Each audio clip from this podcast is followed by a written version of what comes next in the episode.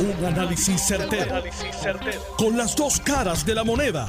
Donde los que saben no tienen miedo a venir. tienen miedo a venir. Esto es el podcast de Análisis 630 con Enrique Quique Cruz. Pero estamos en mayo y el año va bastante rápido, by the way. Bastante rápido. Tú estás escuchando Análisis 630. Yo soy Enrique Quique Cruz y estoy aquí de lunes a viernes de 5 a 7. Antes de que empiece con el primer tema que tiene que ver con los cambios de la orden ejecutiva, como todos los jueves, estoy hoy aquí con Atilano Cordero Vadillo y nos vamos a inventar algo también. Tenemos un invitado a las 6 de la tarde. Hubo un incidente, señores, ayer en una empresa muy importante, distribuidora de alimentos en Puerto Rico, pero Atilano es el que nos tiene los detalles, los vamos a discutir. Gobierno atento, gobierno atento. Miren, luego de las elecciones del 3 de noviembre del 2020, en donde el PIB sacó una cantidad de votos interesante y escogió su representación, representación legislativa, representación en la Cámara y en el Senado, en donde el proyecto Dignidad también salió con representación en Cámara y Senado en donde el, senador independiente Vargas Vidó salió electo y en donde el movimiento Victoria Ciudadana acomodó dos senadores y dos legisladores en la Cámara, dos, dos representantes en la Cámara. En aquel momento, principalmente el Partido Popular Democrático y sus líderes legislativos estuvieron hablando, repitiendo y diciendo todo el tiempo que el electorado nos había mandado un mensaje contundente, que el electorado había traído diversidad de partidos, que esto era un mensaje para que hubiese más participación, más consenso, más colaboración más unión de trabajos juntos. Y mientras estuvieron buscando los votos para cerrar sus delegaciones, el Partido Popular y obtener la mayoría y presidir esas cámaras, seguían hablando del mensaje que nos habían enviado en noviembre ese mensaje contundente de consenso, de colaboración, de participación, de diversidad, de pluralidad de partidos.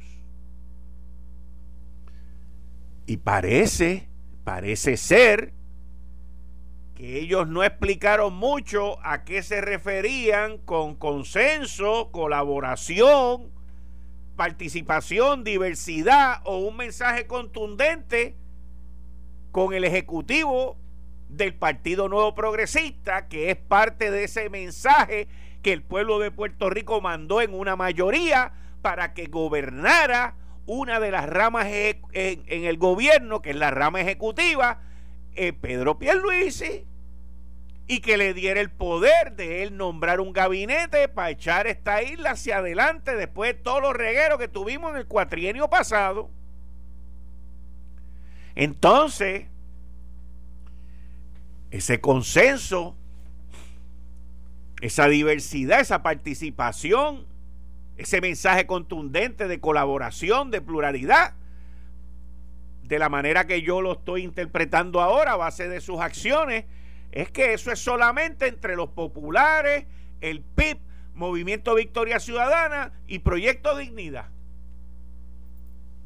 Y el PNP pues no está incluido en el club privado que nosotros tenemos en el Capitolio de la mayoría popular. Yo les digo que la gente lo está viendo mal, que la gente lo está sintiendo mal. Miren el ejemplo que sale hoy en endy.com, que viene en una fuente, una fuente que los alcaldes del área sur, y casi todo eso es popular por allá abajo, están molestos con el secretario de deporte. Miren, el secretario de deporte, sin menospreciarlo, pero eso es un bombito al pitcher. Eso es un bombito al pitcher para confirmarlo. Entonces, los supuestos alcaldes del área azul que se están quejando del secretario de deporte. O sea, ¿quién se puede poner a pelear con un secretario de deporte? ¿Quién? Pues entonces, supuestamente, que es que él no tiene un plan, que él no tiene esto, que él no tiene aquello, que no tiene un montón de cosas. Señores, estamos en una pandemia, no se pueden hacer deporte, no se pueden hacer un montón de cosas. ¿De qué están hablando ustedes? Y todo esto surge también de un grupo de senadores populares de distrito que son los mismos que también le cayeron atrás a la secretaria de la familia porque no le dio lo que ellos querían. En fin, aquí como que este grupito de senadores populares de distrito, muchos de ellos recién electos, como que se copiaron, hicieron un copy-paste de lo que hizo Tatito con Larry Seilhammer y, la reforma electoral y ahora todo el mundo se cree que es Tatito. Ahora todo el mundo se cree, pero no se, se creen que es Tatito, pero anónimamente. Porque Tatito lo dice de frente, pero estos se esconden bajo el anonimato y no dicen, no, lo que pasa es que yo quiero que me nombren cuatro directores regionales y yo quiero que en mi distrito el director regional en familia o en deporte sea popular. No se atreven, como lo ha hecho Tatito Hernández. Entonces se escudan de unos ciertos anónimos porque no quieren coger calor. No quieren. Pero la gente quiero que sepa que los senadores de Distrito Popular, estoy averiguando los nombres, by the way, porque los tengo que sacar. Igual que saqué los senadores populares en el cuatrenio que Eduardo Batia presidió el, el, Senado y aprobaron una ley para legalizar el incesto si eras mayor de 21 años. El incesto. Y dije aquí los nombres y al decir los nombres no duraron 24 horas y retiraron el proyecto. Esas son las políticas liberales de izquierda a las que yo me refiero. Esas son. Esas son. Para que estemos claros. Si tú tienes 21 años, según el Senado Popular de Eduardo Batia, tú podías cometer incesto en Puerto Rico y era legal. A eso es a lo que yo me refiero. Entre otras. Así que vamos a poner la olla en la hornilla o la sartén en el carbón para que entonces todo el mundo se levante y vote y diga lo que tiene que decir. Porque como que se les olvidó que en noviembre, diciembre, en enero y en febrero había mucha colaboración. Iba a haber mucho consenso, mucha comunicación, mucha pluralidad, pluralidad, perdóname. Y ahora de momento no hay nada.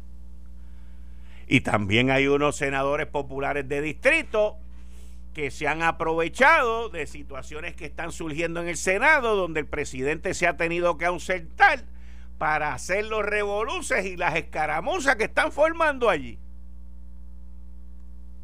Las cosas como son. Y todavía me falta. Pero voy a dejar un poquito para después. Porque no se lo puedo dar todo de cantazo. Porque convulsan. Un saludito a los populares de distrito en el Senado que me están escuchando Saludos.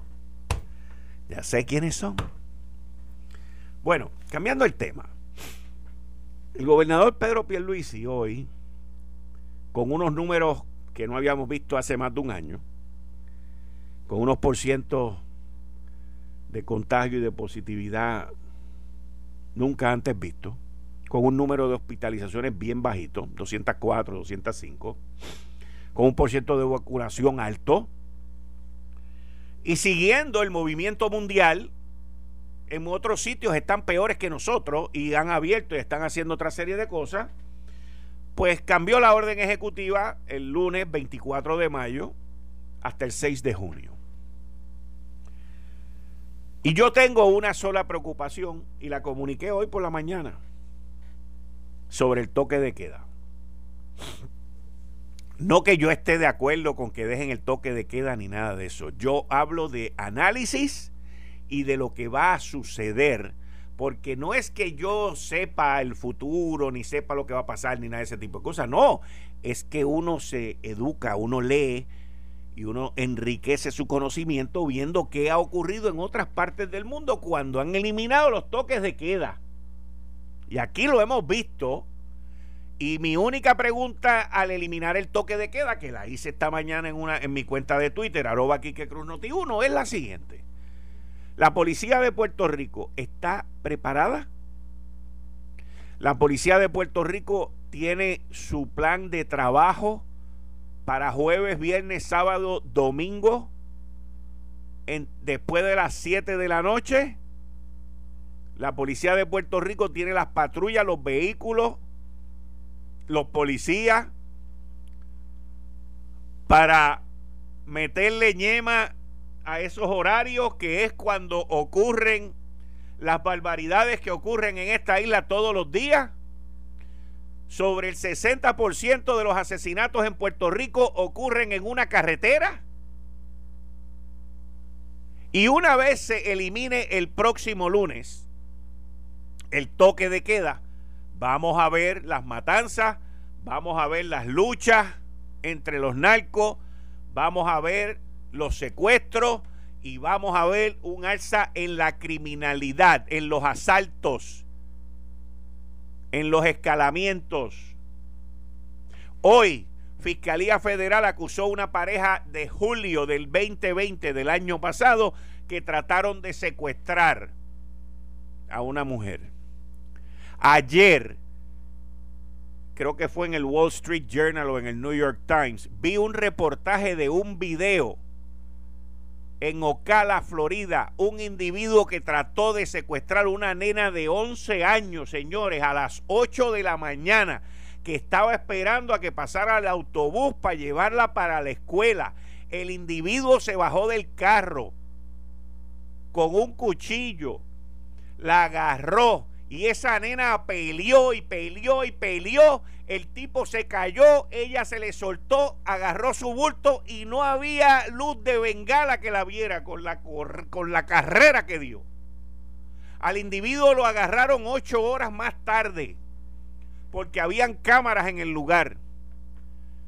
Y resultó ser que tenía un récord de hostigamiento sexual contra menores. Olvídese, un desastre el tipo ese. Eso es para tirarlo allá en el canal de la Mona. Y eso es lo mismo que va a suceder aquí si no estamos listos. ¿Por qué? ¿Por qué lo digo? Señores, porque los pillos ahora no solamente tienen armas de fuego, los pillos ahora no van a tener un horario de 24 horas para asaltar, matar y secuestrar. Pero ahora los pillos tienen algo que no tenían antes. ¿Qué? ¿Qué es lo que tienen los pillos que no tenían antes? No, hombre, no, no es el toque de queda, pero está cierto, está, está right, está right. Ese es fácil. ¿Qué es lo que los pillos tienen ahora que no tenían antes? Antes del toque de queda. Alguien que me llame por ahí, que me diga. Y le regalamos algo también. Miren, los pillos hoy. Tú te vas a caer para atrás cuando yo diga lo que los pillos tienen hoy que no tenían antes el toque de queda. Vamos a ver. ¿Qué tienen los pillos hoy que no tenían antes el toque de queda? Pero que no tienen el toque de queda. No, eso no es. Eso no es. Eso no es. Pero gracias por participar. ¿Qué es lo que los pillos tienen hoy que no tenían antes el toque de queda? Saludos, Quique. Tiempo. ¿Cómo? Tiempo. Eso tampoco es. Pero gracias por participar. Es más, miren, voy a regalarle una cena para seis personas para el Día de los Padres. Vamos. El que me diga lo que es. a diablo, mire ese cuadro, brother. ¿Qué es lo que los pillos tienen hoy que no tenían antes el toque de queda? Saludos, Quique, mi amigo Quique. Muy buenas tardes. Dime, ¿qué tienen los pillos hoy? ¿Qué tienen? La mascarilla. Eso mismo, la mascarilla. No te vayas, no te vayas que te ganaste una cena para seis personas ahí en Paradería España. Para los padres, tiene una cena ahí para seis personas. Dale, tú la coges. La mascarilla, señores. La mascarilla. Los pillos tienen mascarilla y se tapan para que no los identifiquen. Y mientras estemos usando mascarilla, que no estoy en contra del uso de la mascarilla, tómame el nombre y el número de teléfono. Los pillos van a hacer fechoría y por eso es que tenemos que estar listos. Y tenemos que estar alerta.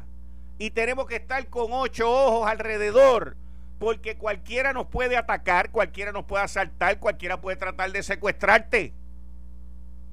Porque hoy los pillos tienen mascarilla. Antes de esto no tenían mascarilla.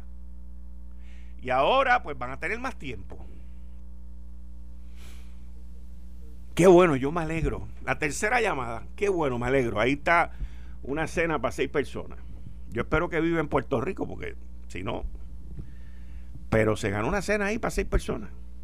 Para el Día de los Padres. Eso viene por ahí ya mismo. Y yo espero, terminando con este análisis, que la policía esté preparada y esté lista para lo que nos viene porque nos viene. Eso no hay quien lo despinte. El gobernador Pedro Pierluisi ordenó eliminar el toque de queda. Por fin se le está haciendo justicia a los restaurantes. Subieron al 50%, los anfiteatros al 50%, los teatros al 50%, los coliseos. Yo no entiendo por qué los coliseos al 30%, porque los coliseos son más grandes que los teatros. Esa parte yo no la entiendo. Pero nada, no, no, voy, a, no voy a criticar. Los vacunados, óigame, una cosa que me escucharon, gracias a Dios, los vacunados no tienen que hacerse la prueba cuando llegan a Puerto Rico. Si viene de los Estados Unidos, eso es lógica. Los felicito en esa.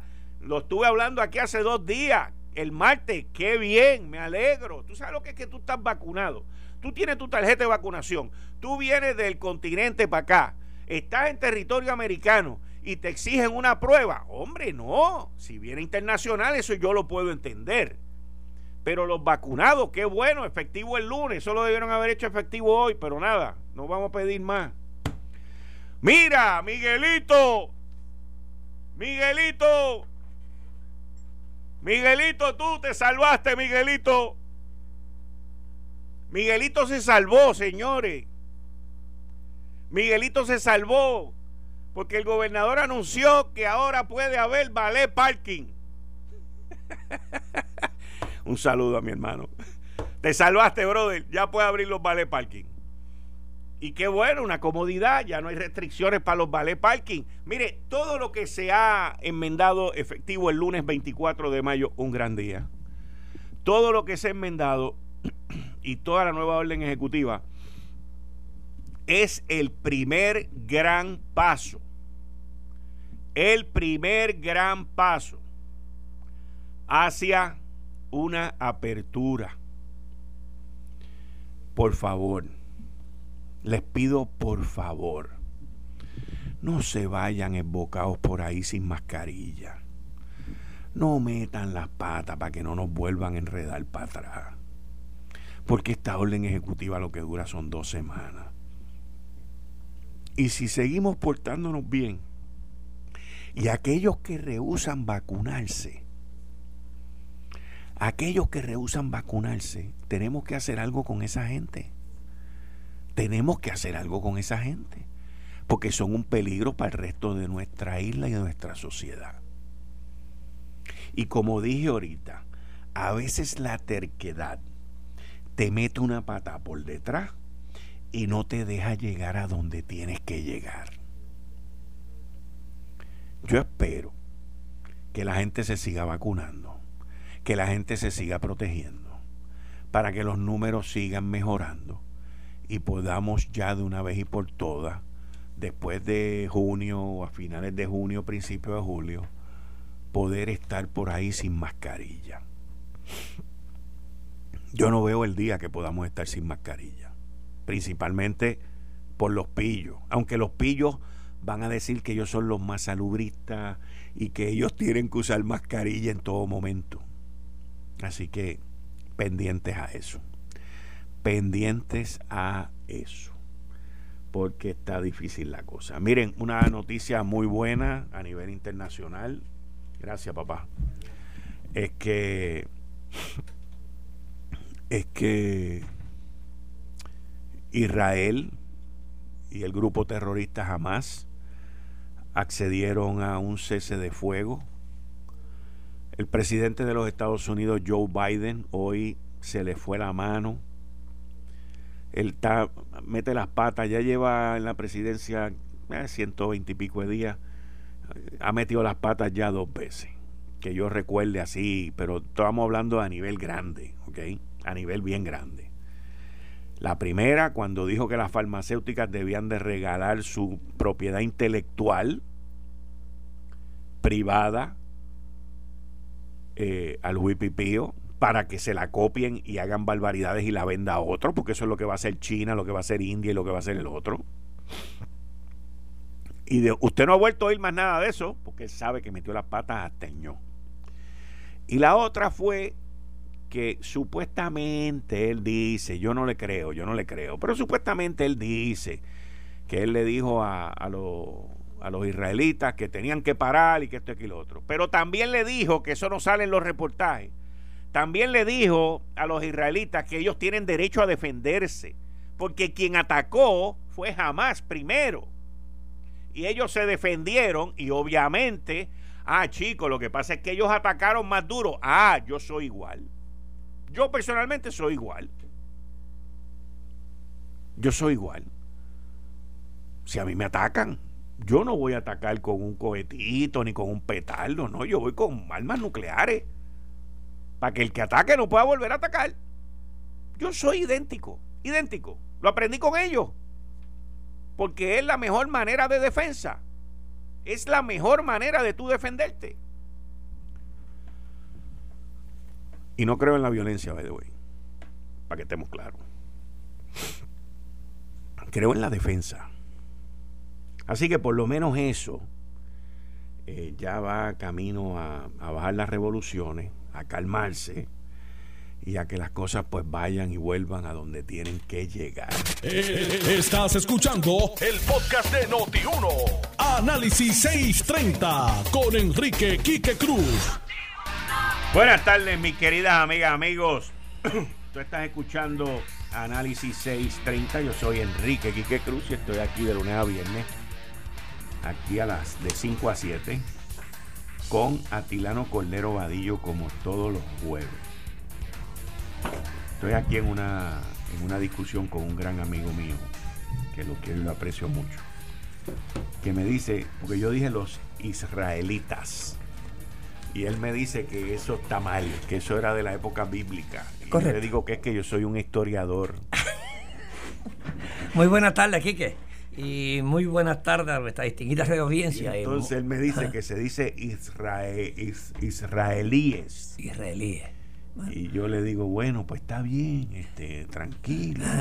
Pero a mí me gusta más israelita. Entonces yo, yo le digo, él me dice, es israelíes, como se dice. Yo le digo, pero es que a mí me gusta israelita. Entonces yo le digo, mira, yo tengo un amigo mío, ¿ok? Que me escucha, y es de España él, y él no me ha dicho que estoy mal, pero está bien. Yo acepto tu, porque yo sé que lo hace de, para De que bueno, yo luzca bien, ¿entiendes? Pero nada, cuéntame, Atilano. Quique, muy buenas tardes, muy buenas tardes a nuestra distinguida radio audiencia. Y como todos los jueves, pues para mí es, es un honor estar compartiendo contigo. Este, Quique, eh, hoy yo voy, tú sabes que yo soy un acérrimo defensor de educación en Puerto Rico. Sí. Y tú sabes que siempre las batallas que hemos dado aquí, siempre con el, con el departamento de instrucción, el departamento de educación, con lo que sea, que porque para mí la educación, un pueblo educado verdaderamente es un pueblo civilizado. Uh, Es el pueblo, es el pueblo. progresista. La educación es las raíces del progreso. sin educación no hay progreso. O sea, aquí ya tenemos eh, la segunda designada secretaria de Educación, la primera, eh, doña Elba Aponte, que era la eh, este, maestra de educación especial. Y yo dije que sus méritos para mí eran muy especiales, porque tú sabes que yo estuve muy identificado con la educación especial. ¿okay? Siempre he estado colaborando con, especialmente con, ser de Puerto Rico. Y, y para mí, eh, eh, esa educación, una maestra, una profesional que se dedique a esos menesteres, para mí tiene mi respeto. Pero sí, pero dije también que doña Elba Aponte no estaba capacitada para administrar 3 mil millones de dólares. Mire, señores, para que ustedes tengan una idea, 3 mil millones de dólares prácticamente no lo vende aquí Walmart de Puerto Rico, con todos sus empleados, 7 mil. O sea, que tú tienes. la cantidad de gerenciales que tiene. Con toda la cantidad de gerenciales. el apoyo eh, de Home Office. De, Estados Unidos. De Estados Unidos, con los sistemas ultrasonidos, con, con todas las computadoras, con, con todas las aplicaciones y todos los muñequitos, que no los hay en, en, en, educación. O sea, que tú me estás entendiendo entonces. Seguro que sí. Ok. Entonces yo siempre he dicho, y siempre la filosofía mía en este programa es que el Departamento de Instrucción con 3 mil millones de dólares lo que necesita es un buen administrador. A mí no me importa si el administrador es PNP, popular, independentista, socialista, lo que sea. Yo no, yo, yo en mi empresa yo nunca le preguntaba a los administradores míos de qué partido era, ni de qué religión era. Nada de esas cosas yo se las profesaba. Yo le, yo le daba un plan de trabajo a ellos y ellos eran, yo lo medía por los resultados. Y, y entonces tenemos nuevamente que estamos en la misma encrucijada de doña Elba Aponte y ahora la, la comisión rechaza la, la, la designación de doña Magali Rivera Rivera como secretaria de Educación. Doña Magali tiene los mismos méritos, o a lo mejor más que doña Elba Aponte, una educadora, tiene un doctorado en educación, tiene un sinnúmero, eh, o sea, que, es una profesora preparada para ser profesora. Pero eso no le da los méritos para que administre 3 mil millones de dólares en unos momentos tan difíciles y en una, y, en una institución tan politizada como está el Departamento de Instrucción Pública. Ahí lo que necesitamos es un buen administrador que sepa administrar y que el señor gobernador, creo que los tiene, como él dijo anoche en una entrevista, él tiene los planes de, de educación. Él ese es el que va a dirigir prácticamente. Y esta persona es el que va a administrar ese gran presupuesto para que no haya corrupción y no pase lo que está, lo que ha pasado anteriormente, que la corrupción, los contratos y la mala administración permea en ese departamento en contra de la educación de nuestros niños y nuestros jóvenes. Eso es lo que se necesita allí. No se necesita ninguna, ningún maestro que vaya a dirigir el Departamento de Instrucción Pública. Si usted va a ver en los hospitales en Puerto Rico, que, que tú que tienes este, tu experiencia, que eh, que tu hermano es médico y tú tienes un hermano administrador de hospitales. Tu hermano administrador de hospitales es médico y es tremendo administrador. Yo lo conozco. No es médico. No es médico. ¿No es médico? Para eso están los médicos. Para eso están los... Exacto. Entonces, ¿por qué tenemos que tener un maestro para que dirige ese monstruo de educación? Que ese maestro no está capacitado para administrar 3 mil millones de dólares. Y eso es lo que está pasando entonces cuando ponen una persona que no está capacitada. Entonces vienen los segundos y los terceros, los políticos, a hacer fiestas con estos 3 mil millones de dólares. Y no, se, y no se está beneficiando los que tienen que beneficiarse, que son los niños y los jóvenes para tener una buena educación en el futuro. Yo he oído hablar al distinguido senador Juan Zaragoza. Para los que no conocen a Juan Zaragoza, oiga, Juan Zaragoza es una persona, un contable público autorizado, administrador, muy bien capacitado. Y es tan capacitado que yo no sé cómo Juan Zaragoza se fue a, al Senado. Al Senado. Y él lo que quería era servirle a Puerto Rico. Porque Juan Zaragoza, con todo el respeto, yo sé que Juan, Gara, Juan Zaragoza goza de unos cuantos millones de dólares y tiene una firma excelente, floreciente, de contadores públicos autorizados. Y Juan Zaragoza dice que administrar el Departamento de Educación es más difícil que administrar una compañía pública de 3 mil millones de dólares. Por las presiones. Por las presiones, que, oye, ¿qué tú te vas a imaginar?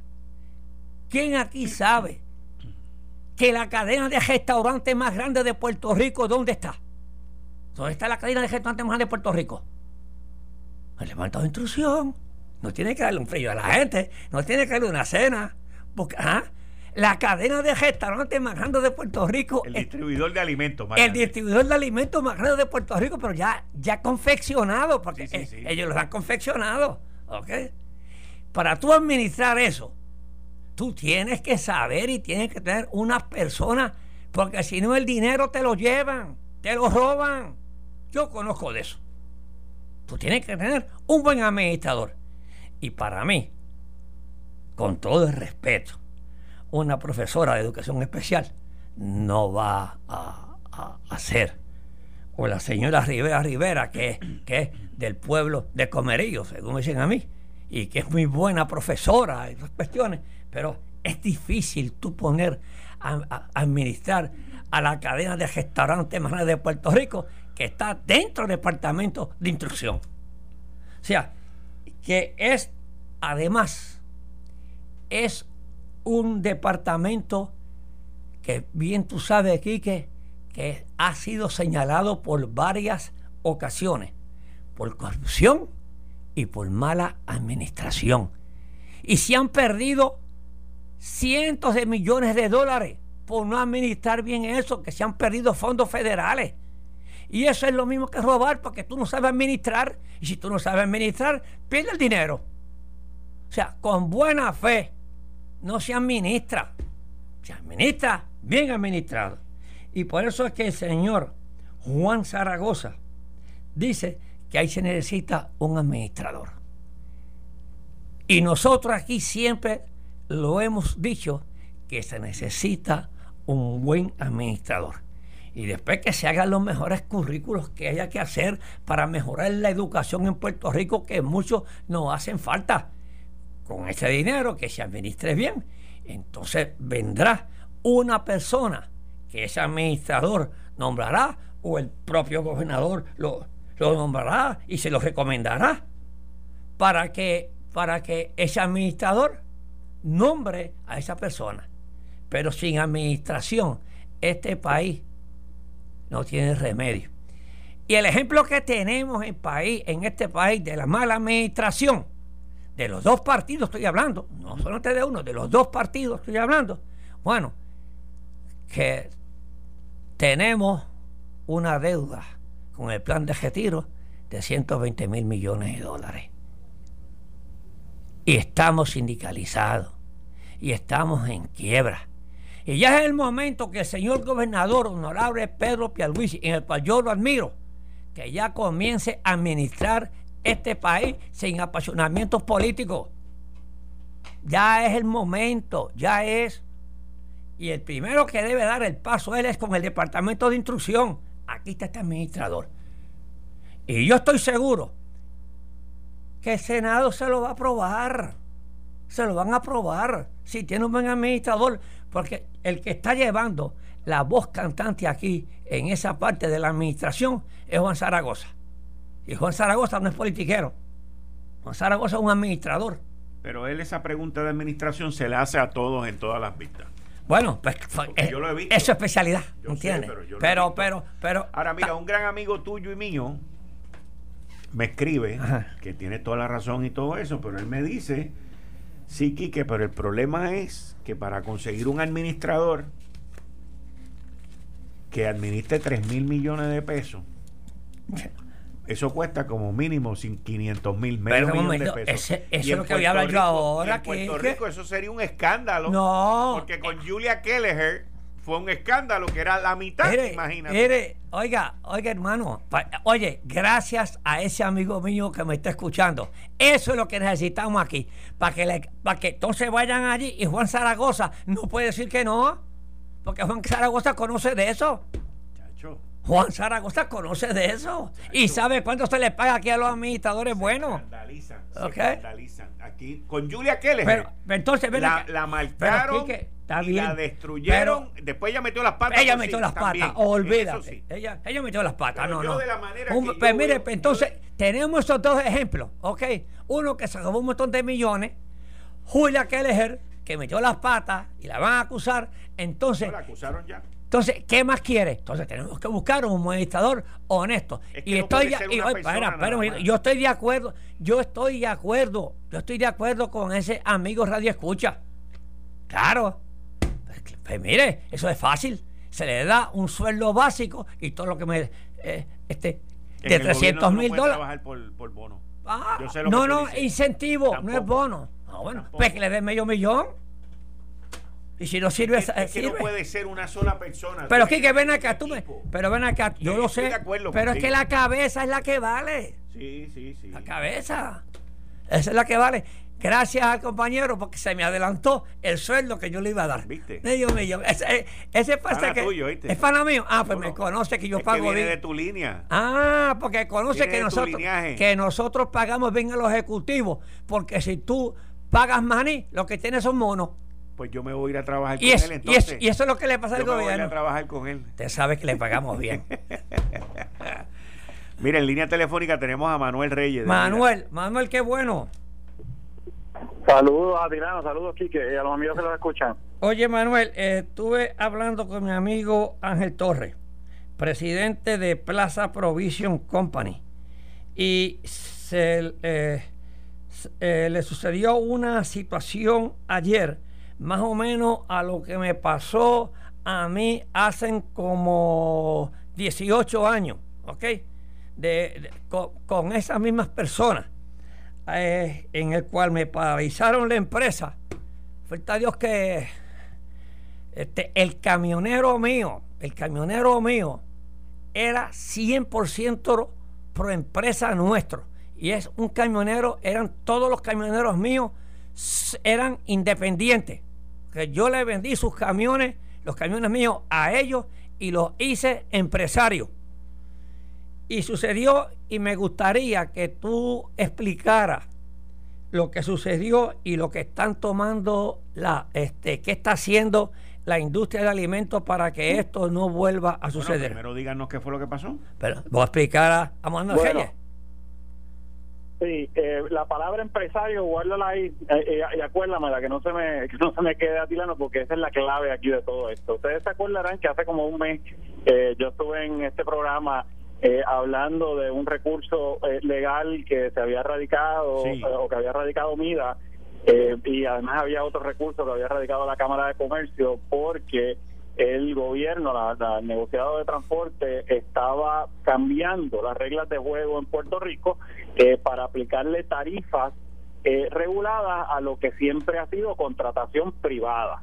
Eh, y eso pues está trabajando, el Tribunal Apelativo, el caso nuestro todavía está eh, pendiente, el- en el caso de la Cámara de Comercio hubo una determinación eh, y se invalidaron esas tarifas eh, y ahora pues estamos a la espera de qué va a hacer el gobierno, si va a apelar o no va a apelar y también nada, se está dando unas conversaciones y eso se está trabajando, pero esa es la relación eh, eh, con el gobierno y la intervención del gobierno en estas cosas. Ahora, estos grupos que son los que han estado empujando eh, que el gobierno hiciera eso, de repente se viran y ahora no es que el gobierno aplícame esas tarifas, no, ahora es que vamos a comportarnos como si fuéramos una unión cuando son empresarios, como, como tú bien dices, y vamos a comportarnos como si fuéramos una unión y vamos entonces a ir a donde las empresas a querer negociar en bloque o le paramos la empresa y paramos eh, el movimiento de mercancía. Un aspecto importante, eh, voy a abundar más en eso, pero un aspecto importante que le recuerdo al país y al gobierno, que estamos hablando de alimentos. Estamos hablando de alimentos, estamos hablando de un momento que hay una crisis de escasez y de precios en los alimentos y esto viene a empeorar. Así que esto es un, tema de eh, seguridad, eh, incluso seguridad nacional. Eh, y no se pueden lavar las manos las agencias de, del orden público y tienen que estar mirando con mucho cuidado qué es lo que pasó en el día de ayer. Y básicamente, ya lo adelante, se detienen la operación de una empresa para exigirle a esa empresa que mejore las condiciones eh, de, las tarifas eh, de esos eh, de esos camioneros. El problema con eso, todo el mundo puede en el, en el libre comercio, todas las empresas hacen negociaciones y hacen negociaciones agresivas de ambas partes donde ambos reclaman y, y, llegan a unos acuerdos. Y si a usted no le gusta el acuerdo, pues se busca otra empresa a quien, con quien trabajar o con quien negociar o con quien contratar. Eh, eh, en, el sector privado, cuando estamos hablando de empresarios, negociar en grupo está prohibido por las leyes de monopolio. Es collusion. Ponernos, ponerse de acuerdo para decidir si se le va a dar un servicio a una empresa o no se le va a dar servicio o se le va a amenazar a esa empresa a cambio de una tarifa que apliquen a, a todo ese grupo, todo eso también es en contra eh, de la forma de operar negocio y en contra de las leyes de, eh, de, monopolio. Y básicamente en un país eh, eh, que yo ya no sé, ¿verdad? A veces qué está pasando en, en el nuestro, pues en el día de ayer eso fue lo que ocurrió básicamente con una empresa y es bien peligroso, es un precedente bien peligroso para el resto del país eh, que todos eh, debemos estar atentos y la agencia de, y el gobierno debe estar atentos porque así no así no se puede así no se puede. Las empresas los supermercados no se pueden poner todos de acuerdo para establecer precios para decir a quién le compra para decidir con quién contratan. Eh, eso está prohibido por las leyes locales y las leyes federales. Pero explícame en detalle para que la gente pueda visualizar porque yo todavía no lo tengo claro, ¿qué fue lo que ocurrió? ¿Fue uno, fueron 10, fueron 20, fueron 40? No me tienes que dar un número porque quizás no tienes el número, pero llegaron allí y le dijeron a la empresa distribuidora de alimentos y bebidas, ¿qué fue lo que le dijeron? No vamos a operar, no vamos a dar servicio eh, hasta que eh, negocien las tarifas o no suban las tarifas. Ok, entonces, me imagino que eso fue por la mañana. Paralizaron la empresa, ¿es correcto, Manuel? Eh, eso es así. Eso fue por la mañana. Esa es la palabra que hay que usar, paralizaron la empresa. Eso fue por la mañana. Ah, sí. Eso fue por la mañana, estuvieron casi todo el día. Ok, entonces, eso, eso, eso, eso llegaron allí y dijeron no vamos a mover mercancía, no vamos a distribuir nada hasta que ustedes no se sienten con nosotros a negociar las nuevas tarifas de acarreo. ¿Eso fue así? Eso es así, en grupo. En, grupo, que es lo, que no se puede Pero cuando tú dices en grupo, cuando tú dices en, cuando, espérate, Manuel, escúchame, Manuel, cuando tú dices en grupo, ¿a qué tú te refieres? O sea, porque cada camión es un dueño independiente de su camión. Eso es así. Ok. Entonces, vamos a decir que... Están, comportándose como si fueran o pretenden, y hay una organización que los está agrupando, que se está comportando como si fuese una unión obrera. Y no lo son. Y no lo son, dicho por los mismos representantes eh, de verdad de la empresa en el sentido de, que ni siquiera las tarifas porque primero era que estábamos tratando de que el negociado de transporte eh, eh, eh, fuese el que impusiese las tarifas. Eso el tribunal lo detuvo y es contrario a nuestro sistema de derecho. Y entonces, al, al eso no funcionar, pues ahora cambian eh, la estrategia. Entonces, vamos a ir directamente y vamos a comportarnos como una unión y negociar en grupo y detener una operación de eh, distribución de comida eh, en el país de forma coordinada. Esto es, esto es, collusion. Es collusion, es price fixing. Eh, todas esas esa, esas palabras eh, las, digo en inglés. Eh, es también meterse con el comercio interestatal. Porque esa mercancía viene esa mercancía viene en barco de Estados Unidos. eso es así, eso es así. Eh, y eh, evidentemente, ¿verdad? Ellos eh, tratan de un, poco disimular y decir, no, no estamos, ¿verdad? Deteniendo la entrada, pero nosotros no vamos a trabajar. Para efectos prácticos, sí detuvieron la, la, operación de esa empresa en particular y la preocupación, independientemente, ¿verdad? De esa empresa, ya Atilano mencionó el nombre, además salió en la prensa.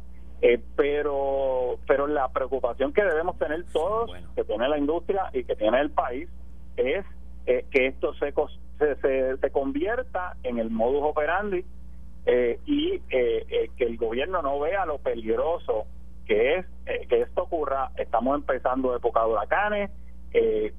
esto no es, es, bien preocupante. No solamente eso, hay escasez en una serie de alimentos. De, se espera que la carne, que el pollo y otra serie de alimentos que se consumen en Puerto Rico eh, diario este pues eh, suban de precio eh, y, la situación hay, hay una inflación mundial que es bien peligrosa que a eso se le añade el factor de transporte ¿verdad? estamos hablando aquí de parte de ese, de ese factor el transporte terrestre dentro de la isla pero el marítimo el tema del monopolio de los muelles o sea esto se sigue sumando eh, y ya, pues, a última instancia afecta a los consumidores. Como yo les mencioné la otra vez, el consumidor ve el, el último eslabón de la cadena y ve la, el, el precio en el supermercado. Tiene que entender todo lo que está pasando antes y que el supermercado no lo controla. No es culpa del supermercado. Y aprovecho de una vez